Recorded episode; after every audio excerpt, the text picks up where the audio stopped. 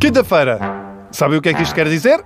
Está quase a chegar o fim de semana. Sabe o que é que isto quer dizer? Descansa em família, ler um livro, passear junto ao mar, ou se for adepto de futebol, um AVC, espuma na boca e três úlceras, uma por cada fora de jogo mal assinalado.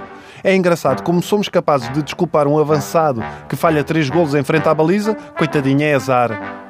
Mas um erro de arbitragem é ladrão, está comprado, foi de propósito, quando na realidade, epá, é capaz mesmo de ter sido azar.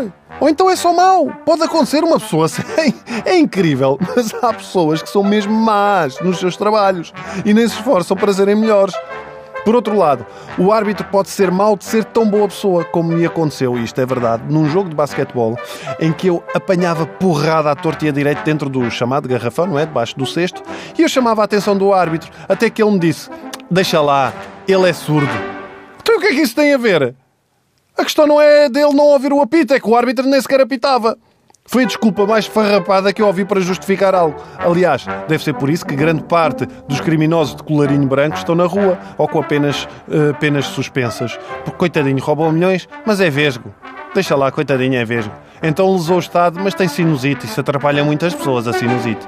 Agora há outros árbitros que sim, que nos deixam a pensar o que, que realmente aconteceu ali. Por exemplo, Byron Moreno, é por muitos considerado o pior árbitro de sempre, sobretudo graças a um jogo no Mundial da Coreia-Japão, em 2002, se não me engano, entre a Itália e a Coreia, com três golos mal anulados à Itália, um penalti duvidoso a favor da Coreia e o avançado Francisco Totti eh, foi para a rua.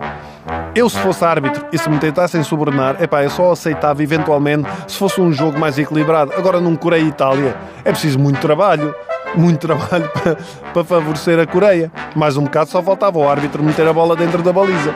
Com três golos anulados, só faz lembrar aqueles putos na escola que são os donos da bola e que vão inventando regras. Não, este não foi porque só vale fora da área. Não, não, não, não. Agora só podem chutar com o pé esquerdo. E agora até podemos pensar que sim, isto foi azar, coitadinho, foi azar do senhor. Foi só uma má noite. Quer dizer, neste caso eu não sei, porque o senhor retirou-se em 2003 e em 2010 foi preso por tentar traficar heroína. Eu não sei se é pelo árbitro ser equatoriano, quer dizer, não, não, não a parte da droga, mas de ser mau árbitro, porque o que não falta são vídeos de maus árbitros na América do Sul e Central.